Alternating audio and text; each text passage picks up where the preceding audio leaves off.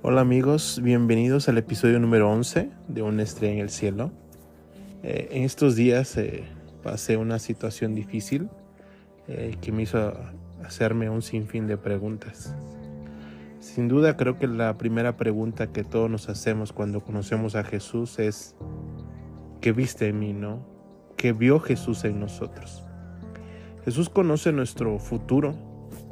Jesús conoce las decisiones que vamos a tomar y también que de esas decisiones Él no cambia su amor. Sin duda he fallado, hemos fallado mil veces, pero su amor jamás ha cambiado hacia nosotros.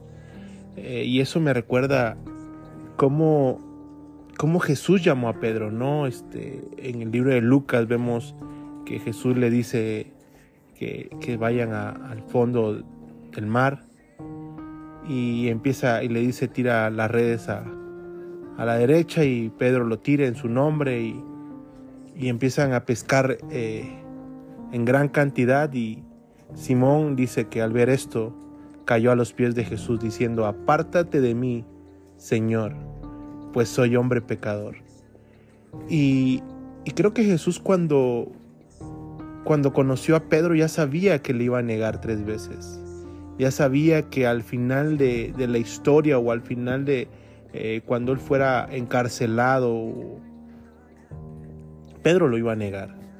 Dice que en el libro de Marcos podemos encontrar que dice, estando Pedro abajo en el patio, vino una de las criadas del sumo sacerdote.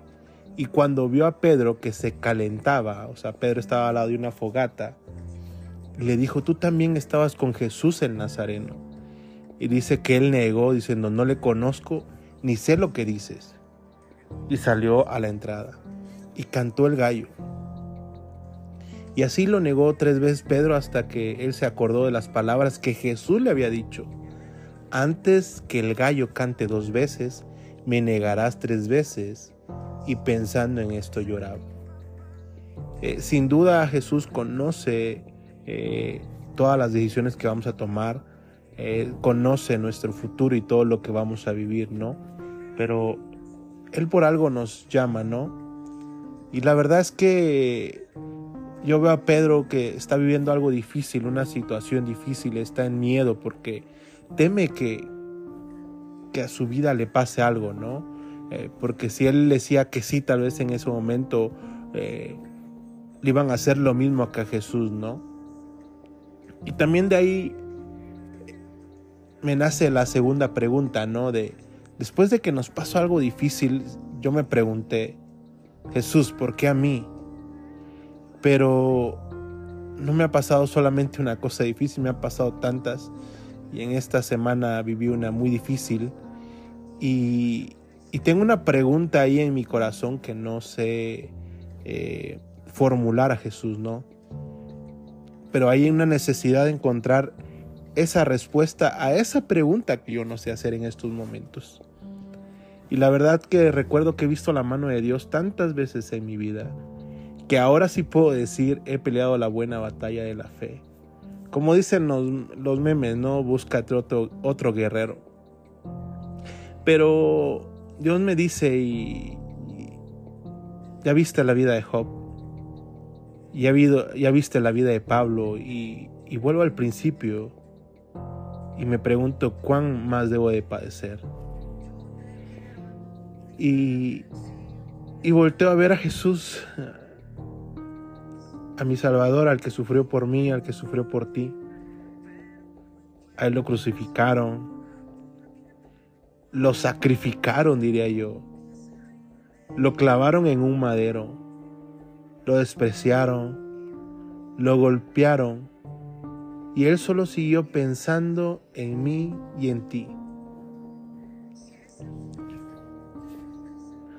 Hoy no veo claro las cosas. Y a veces me pregunto, ¿por qué a mí Jesús?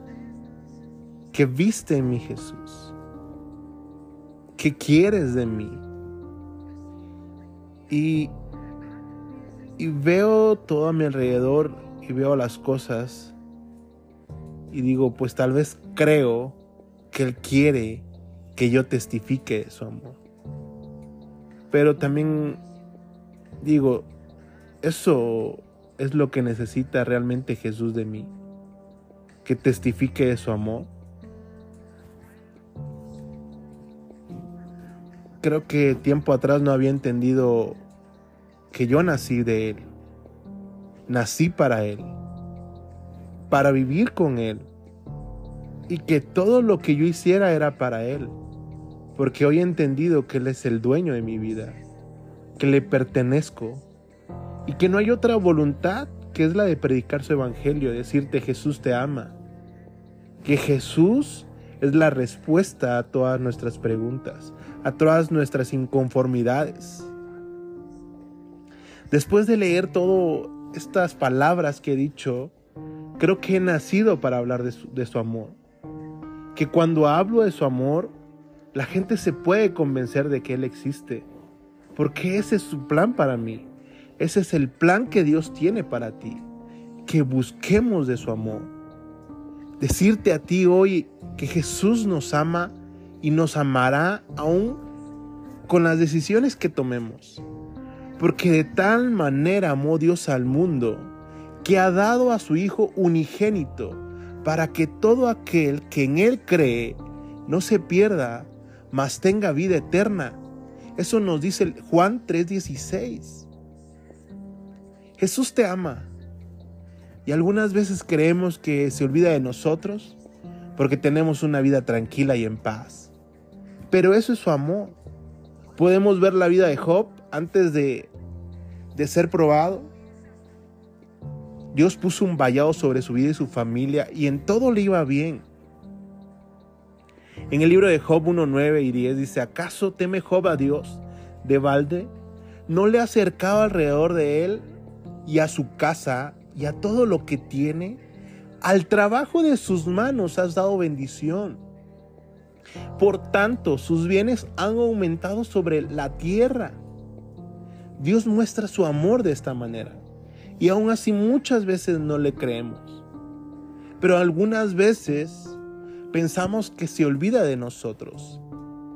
Porque nos pasan cosas difíciles, porque nos preguntamos por qué no nos guardó del robo, de la violación, del secuestro, del asesinato, de la pérdida, entre muchas cosas que nos han pasado o nos van a pasar o pasamos y que creemos que son malas. Pero entendí, entendí Jesús lo hace porque algunas veces quiere presumir de nosotros. Dice igual en Job 1.8, ¿no has considerado mi siervo Job? que no hay otro como Él en la tierra, varón perfecto y recto, temeroso de Dios y apartado del mal? O tal vez lo hace para cimentarnos en la fe. Porque Él nos dice que nuestra fe es como el oro, su calidad debe ser probada por medio del fuego. La fe que resiste la prueba vale mucho más que el oro, el cual se puede destruir de manera que la fe de ustedes, al ser así probada, merecerá aprobación, gloria y honor cuando Jesucristo aparezca. Y eso lo podemos encontrar en el libro de Pedro, primera de Pedro 1.7. Y tal vez eso quiere Dios, inventarnos en la fe, el que permanezcamos en la fe.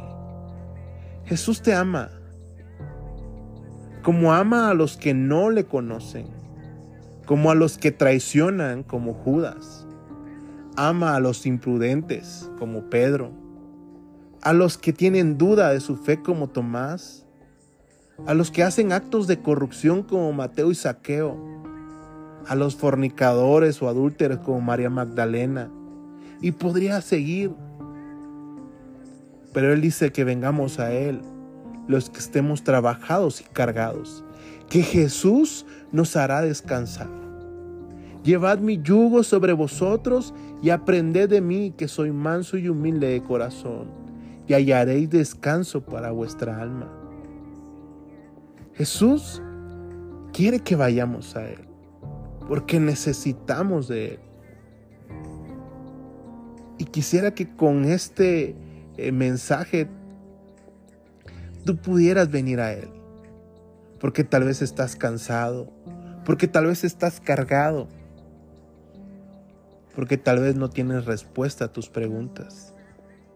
Pero Jesús es la respuesta, porque dice que hallaremos descanso para vuestra alma. Cuando aceptamos a Jesús, Él no va a cambiar tal vez nuestro carácter, pero tiene que cambiar nuestra alma, porque Él dice, aprended de mí, que soy manso y humilde de corazón. Busquemos a Jesús. Jesús es la respuesta a todas nuestras preguntas. Jesús quiere que volvamos a Él. Si te apartaste de Jesús, Él quiere que regreses a Jesús. Porque de eso se trata el estar con Jesús. Porque aunque tú quieras apartarte de Él, Él siempre te va a buscar. Y siempre buscará la manera de hacerte venir en pos de Él. No lo hagas como yo, con esta prueba difícil que acabo de pasar. Más adelante les platicaré, pero entendí que Él tiene que sanar mi corazón que Él tiene que eh, tratar conmigo en muchas situaciones en mi corazón. Y sé que Él dice, ven a mí, que yo te haré descansar, porque su yugo es fácil y ligera su carga. Vengamos a Jesús. No te detengas, solo ven a Jesús.